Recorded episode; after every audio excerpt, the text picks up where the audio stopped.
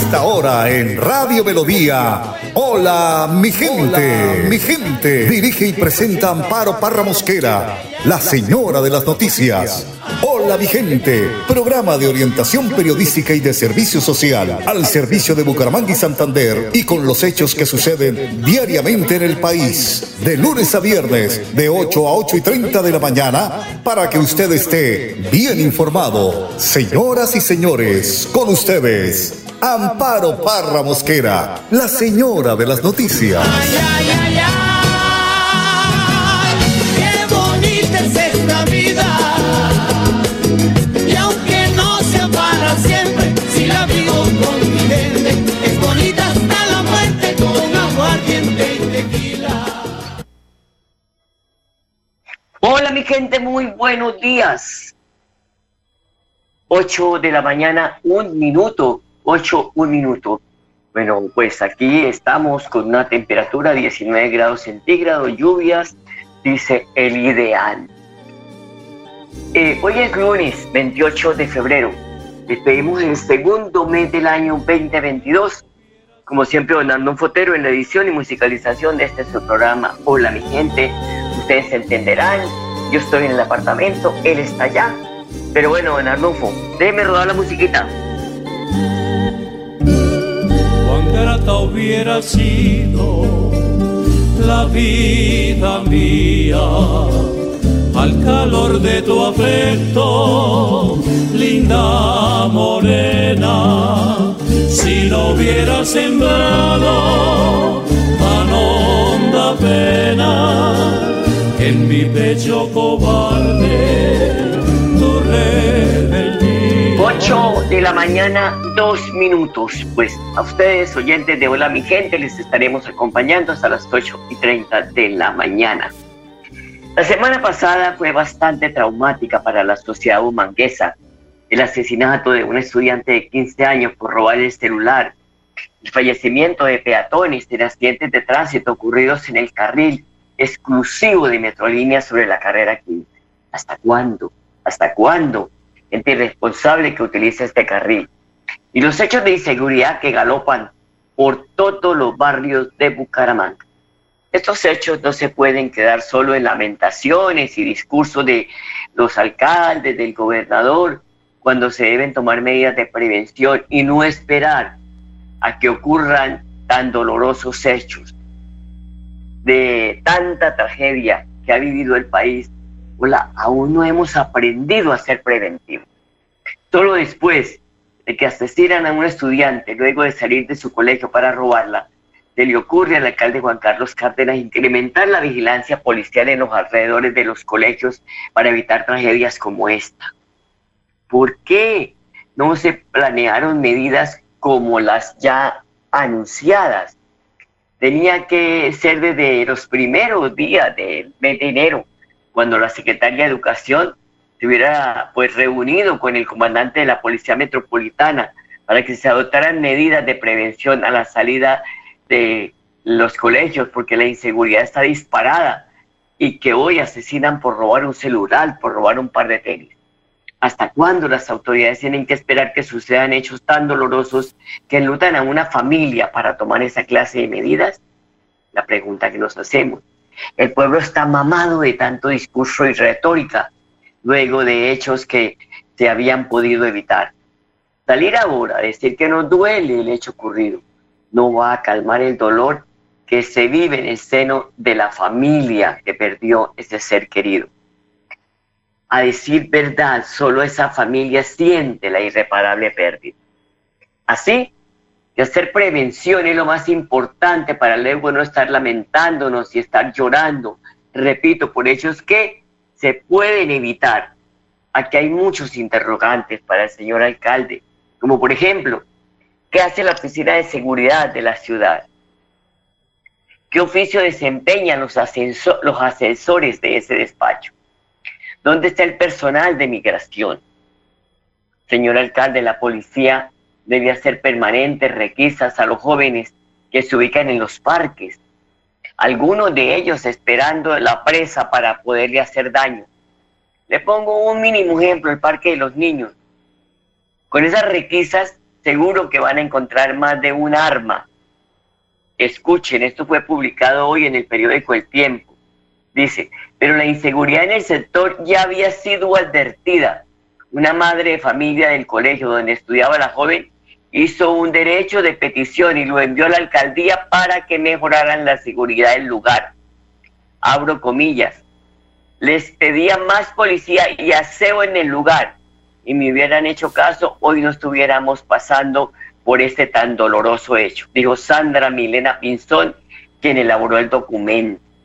Ya que yo lo dije la semana antepasada o pasada sobre la suciedad que tenía el puente peatonal que unía la normal con el parque de los niños y pedía que se hiciera un aseo porque por allí pasaban estudiantes.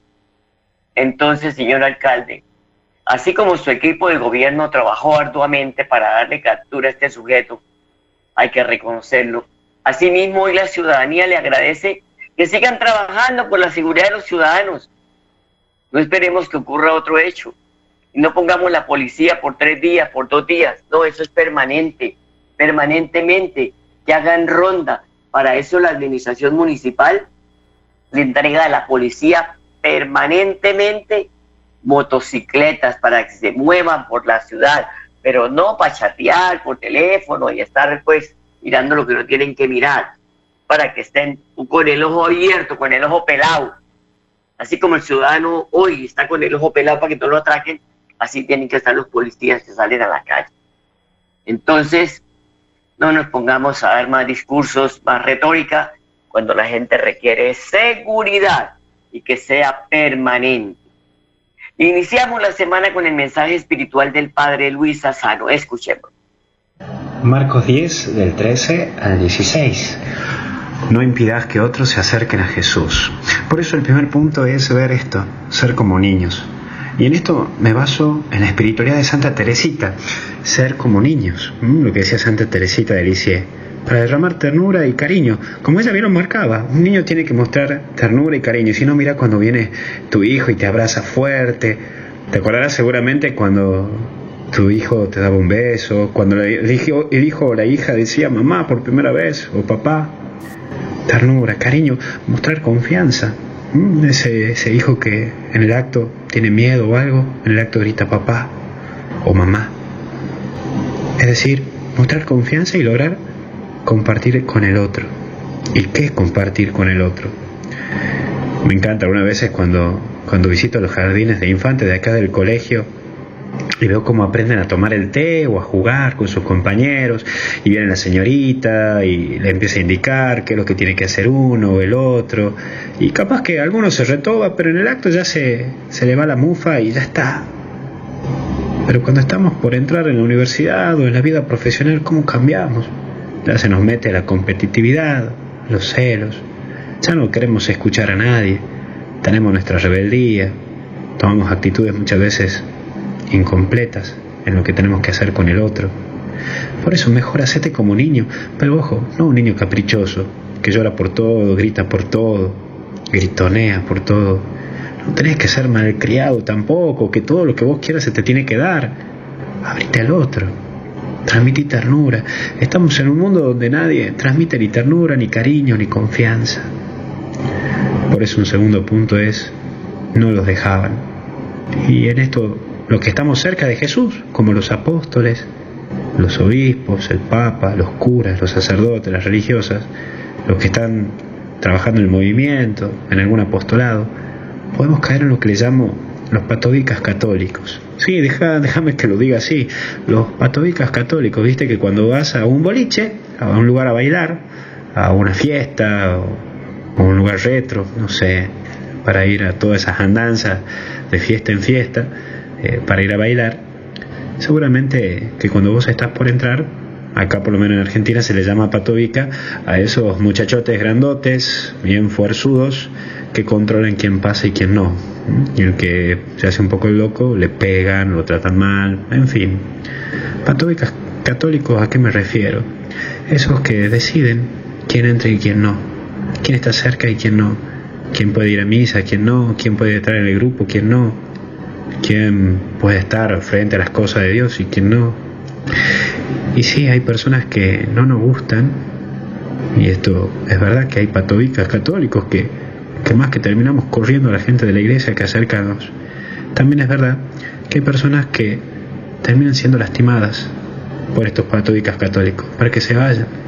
Capaz que ese cura que ha tratado mal en el confesionario, esa persona que ha ido a, ofrecer su corazón lastimado y golpeado por las cosas de la vida, o esa persona que ha lastimado cuando en plena misa ha señalado con el dedo a una señora y le ha dicho usted se va de acá, o ese laico comprometido que porque se le han subido los humos ha empezado a correr a uno o al otro y ha sido desubicado. Así, solo así, empobrecemos a la iglesia y no dejamos que muchos se acerquen a Jesús.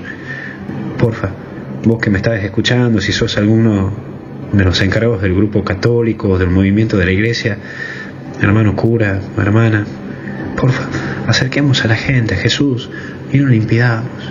No andemos corriendo, no, no empecemos a herir a la gente. Hoy la gente lo quiere buscar a Jesús.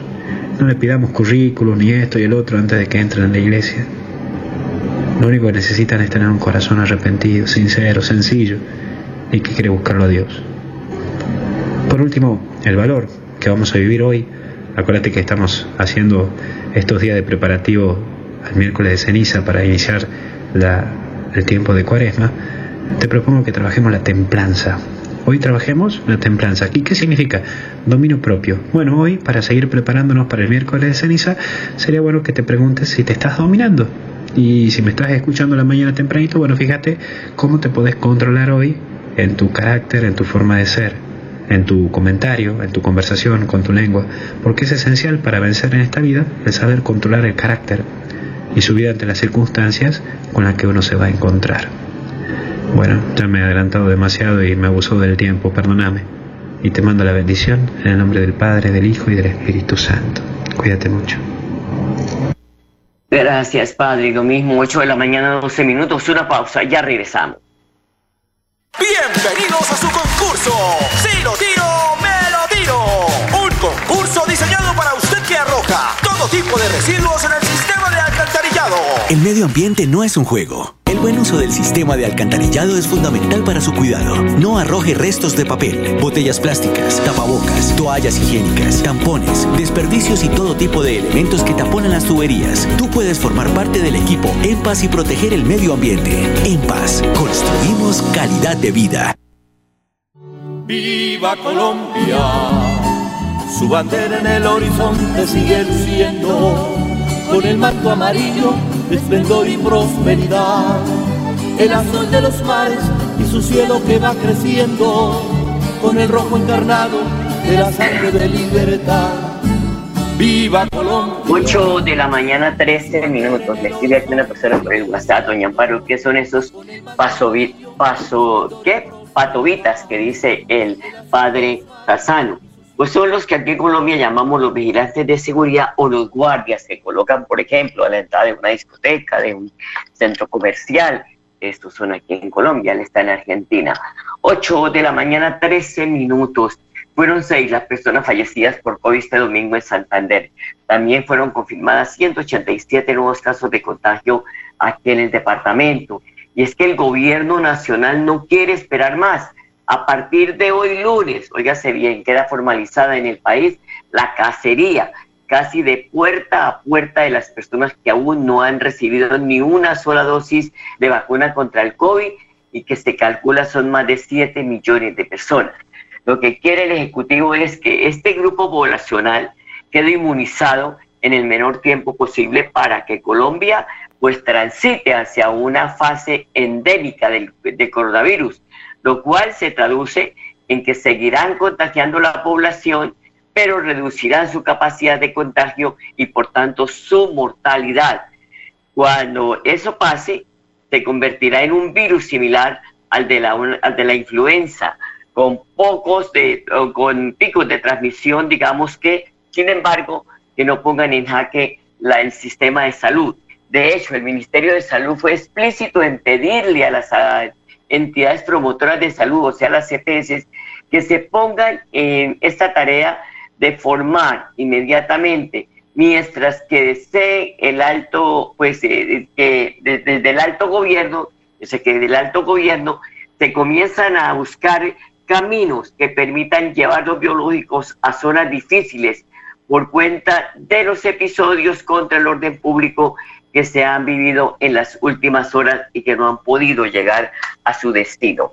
Son las 8 de la mañana, 15 minutos. Javier Alonso Villamizar, secretario de Salud Departamental, autorizó levantar la medida del uso de tapaboca en lugares públicos en 48 municipios santanderianos.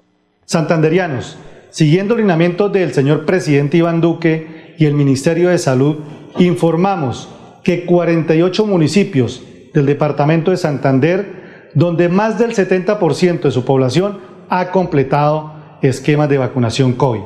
Podrán levantar el uso de tapabocas en espacios públicos a partir del primero de marzo. Además, importante mencionar que en el departamento 1.876.277 santanderianos han recibido las primeras dosis y unidosis, es decir, el 81% de la población, y el 68% han completado esquemas. El llamado es para la población que aún no se ha vacunado.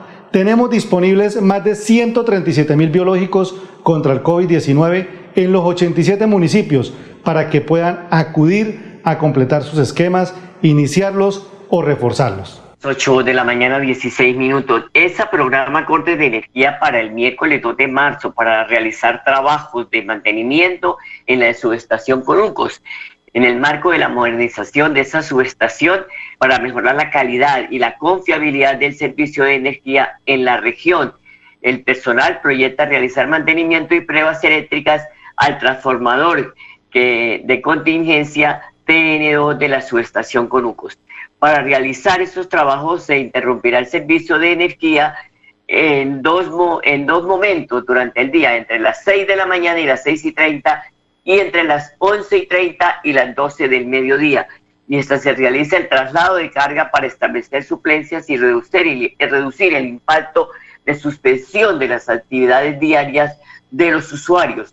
Las interrupciones se registrarán en los siguientes sectores, oígase bien, lo que tiene que ver con el municipio de Bucaramanga, Barrio Conucos, Cabecera del Llano, Mercedes, Ricaurte, Campestre, La Ceiba, Quintas del Cacique, Portal del Cacique, Cabecera del Llano. También en Hacienda del Cacique, Altos del Cacique, San Expedito, El Tejar, Hacienda San Juan, Palmeras del Cacique, Conuco, Santa Bárbara, Cacique Imperial, Santa Bárbara Casas, Altos del Lago, Lago del Cacique, Tesoro del Cacique, Urbanización Monteverdi y Vereda 10 de Mayo, Santa Bárbara también. Las instalaciones del Parque La Flora, la Universidad Santander UDES y Neomundo y lo que tiene que ver con el municipio de Florida Blanca, barrios como Zapamanga, Quinta, eh, Alto Viento 2, Zapamanga 3, Mirador de Fátima, Santa Elena, Belencito, San Bernardo, Hacienda San Juan, Arrayanes, Santa Fe, Trinidad, Zapamanga 1, El Reposo Fátima, Prado de Fátima, Zapamanga 4, Caldas, Zapamanga, Caldas, Zapamanga, de, de Flor, de Flor y Alares. Estos son los barrios que van a, estar con interrupción de energía el 2 de marzo. 8 de la mañana, 18 minutos. Ya regresamos. Atención. Noticia de última hora. En Paz hace una invitación especial para que cuidemos lo que nos pertenece, el medio ambiente.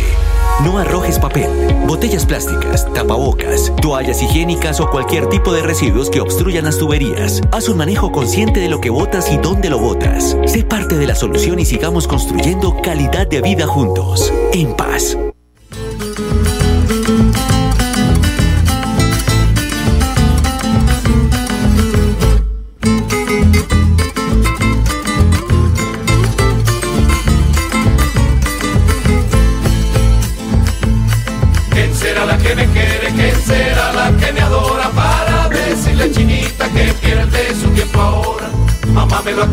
Son las 8 de la mañana, 19 minutos. Mire, el responsable del asesinato de Nicole Valentina Rodríguez fue capturado. Se trata de un joven venezolano que había huido hacia Barranca Bermeja luego de una minuciosa investigación por parte de la Policía Nacional se dio con su paradero. El comandante de la Policía Metropolitana, el general Samuel Bernal, dio las siguientes declaraciones luego de la captura de este sujeto. La Policía Nacional, los hombres y mujeres que integramos la Policía Nacional de Colombia, estamos de luto, estamos de luto por la muerte de esta niña, de este angelito que está en el cielo, pero queremos informarle a toda la comunidad de que el trabajo articulado con nuestra alcaldía, con nuestra fiscalía, con todos los entes del Estado y el trabajo mancomunado con la comunidad, con la comunidad que nos aporta información valiosa para lograr estos resultados tan positivos, de lograr hacer justicia. Es así como logramos ubicar e identificar al presunto responsable del homicidio de Nicole Valentina. Ya lo tenemos plenamente identificado, estamos siguiendo con este proceso de investigación para hacer justicia. Agradecerle también a todos los hombres y mujeres de la policía, a ese modelo nacional de vigilancia comunitaria por cuadrantes, a la policía judicial, a inteligencia, que desde el día de ayer cuando se conoció esta lamentable noticia de atentar contra una menor, contra una dama, contra una niña, contra un angelito, la Policía Nacional no escatimó ningún esfuerzo con sus especialidades, con todas sus capacidades, con un buen liderazgo de nuestro alcalde, de nuestra fiscalía, seguir la inteligencia, seguirle el rastro a este asesino. Es así como hoy, en la ciudad de Barranca Bermeja, logramos ubicar e identificar a este presunto responsable. Seguiremos adelante, implacables contra el delito. No queremos que esto vuelva a ocurrir. Por eso haremos una reestructuración en el servicio de policía. Vamos a estar más pendientes, más fuertes en los colegios, haciendo de trabajo articulado con los rectores, con los padres de familia, con la comunidad en general, para que tengan siempre en el policía el amigo, y vamos a reforzar las labores de inteligencia para anteponernos al delito, para anteponernos a cualquier conducta reprochable. Seguimos de luto por lo que le pasó a esta familia. Los acompañamos en el dolor. Les decimos que los llevamos en el corazón. Somos policías, somos ciudadanos. Nos duele a todos esta muerte y desde el cielo yo sé que ella nos estará acompañando. Dios y patria, es un honor ser policía. General, esto por, vuelvo y repito, se podía haber evitado la muerte de esta niña. Pues Juan Carlos Cárdenas, el alcalde de Bucaramanga, habló para los medios de comunicación sobre la captura del sujeto que asesinó a la estudiante de 15 años, a quien calificó de asesino. Se comprometió a trabajar con los rectores de colegios y la Policía Metropolitana para incrementar la vigilancia en los alrededores de los planteles educativos y así evitar que se presenten hechos como el ocurrido en inmediaciones de la Normal Superior de Bucaramanga. Bueno, muy buenas noches a todos los medios de comunicación que nos acompañan en estos momentos. Y quiero primero expresar mi profundo dolor y rechazo a este hecho tan lamentable en la ciudad. La vida de Nicole Valentina no tiene precio.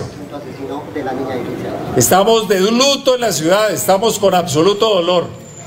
Y quiero decirles que un trabajo serio, articulado con la policía, con la fiscalía, con el apoyo de los ciudadanos que brindaron información, hemos dado captura a este delincuente, a este bandido, que no tiene otro, otra descripción sino asesino, que le quita la vida a Nicole Valentina. Este trabajo, obviamente, con la denuncia de ciudadanos y la recompensa que se ofreció, dio como resultado esta noticia que estamos dando en estos momentos. Y quiero decirles que vamos a seguir trabajando con la policía para fortalecer sobre todo los entornos escolares. En los próximos días con los señores rectores, con la Secretaría del Interior, con la policía, con los policías de cuadrantes vamos a hacer incremento en la presencia en cada uno de estos entornos escolares. Hay que pensar de manera donde todos tenemos que aportar en lo que es este gran tema que tenemos de inseguridad en la ciudad. Yo les pido de corazón a todos los bumangueses que denuncien, que informen, que colaboren para poder dar resultados como el que acabamos de dar, que en menos, casi en 24 horas, hemos dado captura a este sinvergüenza bandido. Reconocer a la Fiscalía, a la Policía Metropolitana, a todo el equipo de gobierno que ha estado dando todas las dando todo el esfuerzo para que realmente este hecho ya se. Y decirle a la familia de Nicole Valentina que vamos a estar a su, a su alrededor, vamos a estar al lado. Le he dado instrucciones al equipo de gobierno para que por favor me acompañen a esta familia que está hoy de luto, no solamente ellos, sino todos los bumangueses. Muchas gracias. Bueno, pues en la audiencia el delincuente Pedro José Trujillo, así se llama, aceptó haber asesinado a la joven para robar el celular y venderlo, dinero que utilizó para comprar un par de zapatos para enviárselo a su hijo que está en Venezuela.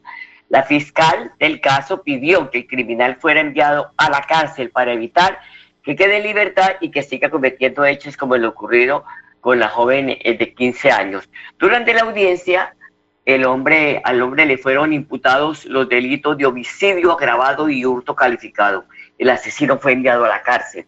Pues con honores fue despedida Nicole Valentina, una caravana de amigos, conocidos, compañeros de estudio, pues acompañaron el féretro hasta el parque cementerio Las Colinas, pues pase la tumba de esta niña. Y que de verdad, pues todos estos anuncios que ha hecho el alcalde, que sean de verdad permanentes, estaremos vigilantes, señores vedores de la ciudad, por favor, vigilantes, que no sea dos, tres días, que sea permanente este apoyo en los alrededores de los colegios, porque hay tanta gente que eh, uno sabe que eh, sale a cometer sus fechorías y lamentablemente son los niños, los jóvenes o cualquier eh, ciudadano que esté recorriendo las calles que esté en peligro. Voy a la pausa y ya regresamos. En EMPAS, queremos escucharlo. Hoy invitamos a Juan, a Carlos y también a Diana, o a cualquiera de ustedes para que nos cuenten sus peticiones, quejas y reclamos. Como empresa pública de Alcantarillado de Santander, estamos atentos para atenderlos. Recuerde que nos puede llamar al 605-9370, extensión 113 y 133, o ingresar a nuestra plataforma web www.empas.gov.co. EMPAS, 15 años construyendo calidad de vida.